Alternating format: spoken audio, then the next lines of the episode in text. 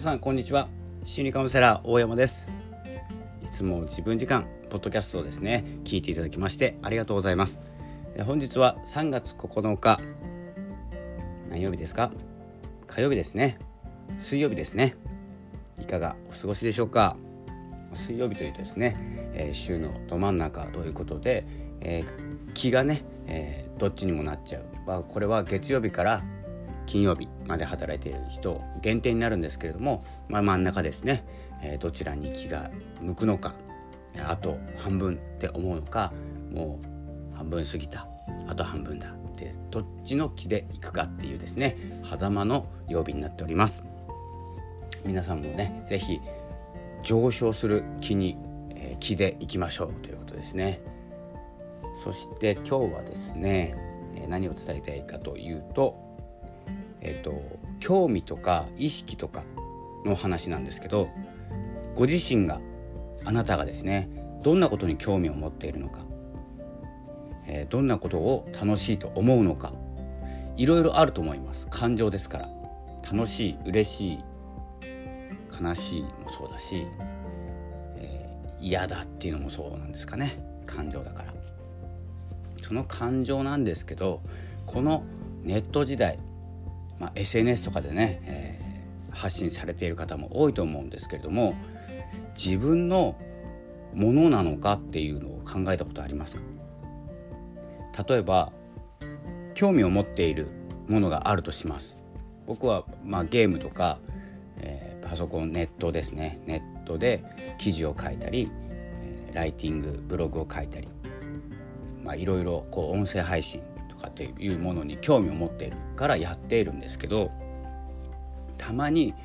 あの、まあ、コミュニティとかに参加していてとか、え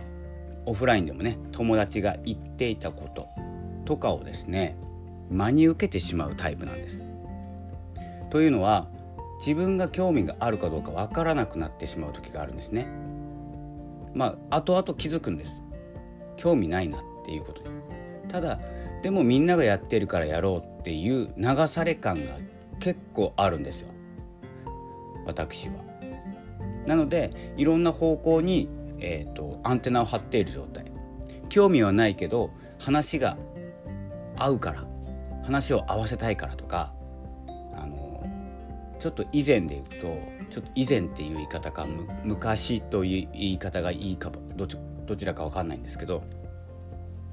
昔でいきますか。昔でいくと同じテレビ見てたんですよ。大体。月曜の9時とかまあ土曜日の8時7時とかゴールデンタイムと呼ばれる時間帯。同じテレビを見ていて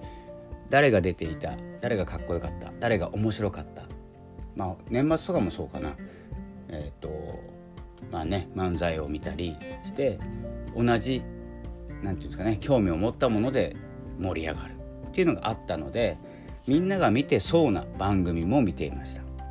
もちろん自分が興味ある番組も見ていたしそれが数少ない本当に1人しかいない人でもあの共通の話題っていうのがあって楽しかったんですよ。なのでそれがですねあの友達との、まあ、共有だったりそこでね友達が楽しいと思ってる番組をいや俺は好きじゃないなっって言ってもいいんですけどこれ正直な答えなんですけど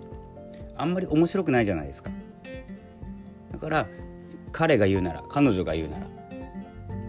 面白そうだから今度見てみるねとか。見たけど合わないなでもいいんですけれども情報の共有だったり同じ楽しみを持っているっていうことを考えると結構ですね人の興味というものにも興味を持ってしまう。まあ、顔色を伺うタイプだったのかなと思います。今どうでしょうね。今昔の話同じテレビを見ていたこのネット YouTube とかネットが出る前だから1 2 3年前ぐらいですかね、えー、だったんですけどもテレビが主流だった時、まあ、こうやってインターネットラジオだったり音声メディア YouTube あとはブログとかもそうですね。SNS もそうだしいろんな方向本当に数が多いんです。情報の出どころ。でこうスタンド FM, FM のようにスタンド FM だけしか聞かないとか、えブログもその人のブログしか読まないとか、えと、アメブロだったらアメブロのプラットフォームから出ないとかっていう人もアメブロ結構強いんですよ。アメブロ内の、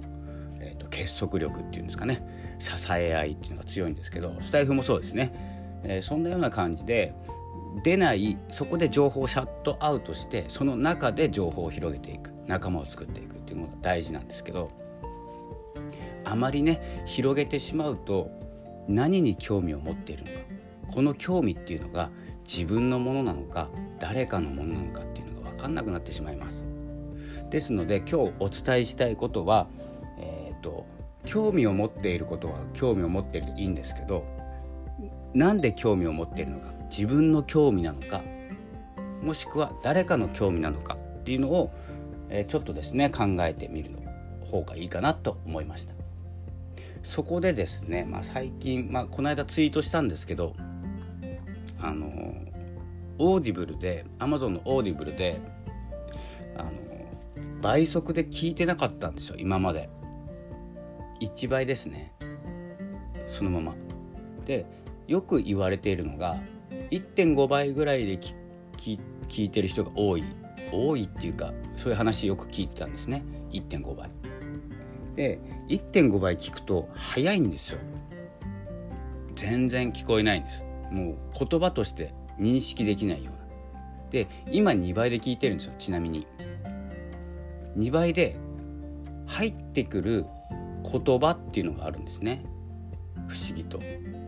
引っかかる。興味を持つ。自分が反応している。これは論理的に理解して自分が欲しい情報だって判断してないけど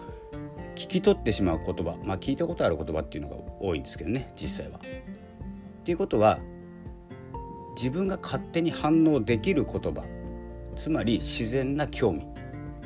なんじゃないかなって最近気づいております。なので2倍で聞くとですね大体、まあ、2倍で終わりますよね。まあ普通の考え方なんですけど。なので、まあ、3月に入って今3冊ぐらい読んでるんですけど聞いてるんですね。なんですけど本当に何かをしながら携帯いじりながらでもいいしあとは何だろう何かしながらですね、まあ、他にねテレビとか見ちゃダメですけどね同じ音が入ってきますのでこうぶつかり合って消えちゃうんですよ。これもこの間ツイートしたんですけどオーディオブックとオーディブル両方持ってるんですけど一気に聞いてみたんですよ。そしたらすごい入れ替わり感が半端ないですね。違う本を読んでるんですよ。違う本を右と左で聞いてみたんですね。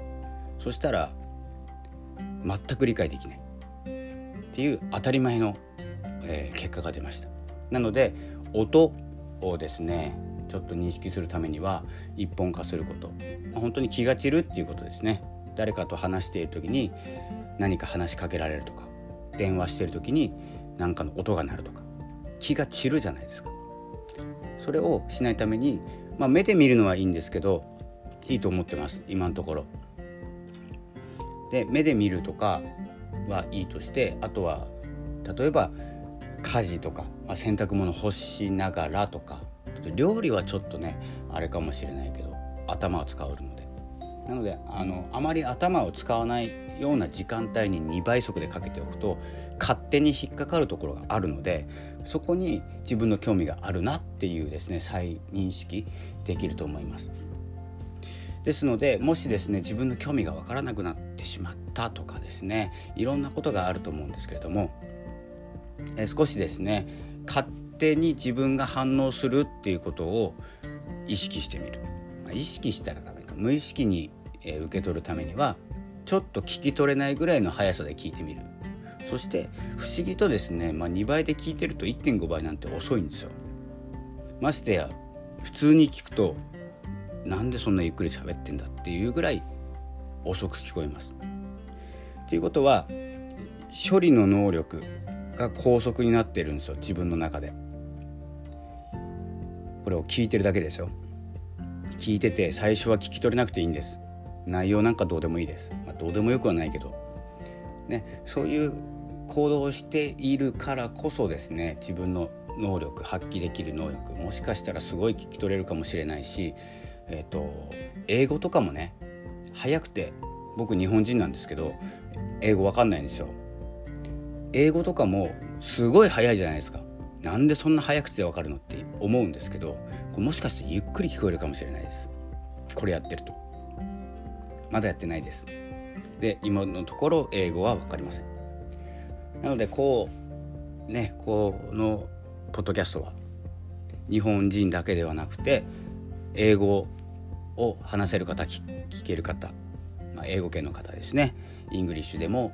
えー、聞いていただけてると思います。おそらく Web の方で通訳しながら翻訳ですね。翻訳しながら聞いていると思うんですけれども僕の言葉っていうのは結構翻訳できないようです。よくわからないことを言います。なのでそこも気をつけながらですねもしかしたら英語で話す時が来ているかもしれません。今後。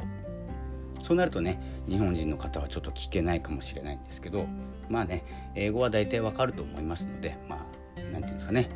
Japanese English ぐらいで出川 English ぐらいこれダメですね。出川 English ぐらいでいこうかなと思います。ちょっとあんまりねこういう名詞とか出さないようにしてるんですけれどもまあ大丈夫ですね。ということで今日はですね、まあ、自分の興味を持っていることに興味を持ってみようというですねちょっとよくわからないタイトルになっております。それでは、えー、3月9日まあ今午後1時です、まあ、えー、っとですね自分の時間を作りながら勉強しながらですね自分のスキルを高めていく。それを自然にやっていくのは音声の2倍速ですね。音声オーディオブック Amazon Audible などを使ってですね2倍速で聞いてみてください。結構聞こえます。今のところ。まあ3冊目ですけども。なので3冊聞いてみてください。では良い午後をお過ごしください。またお会いしましょう。ありがとうございました。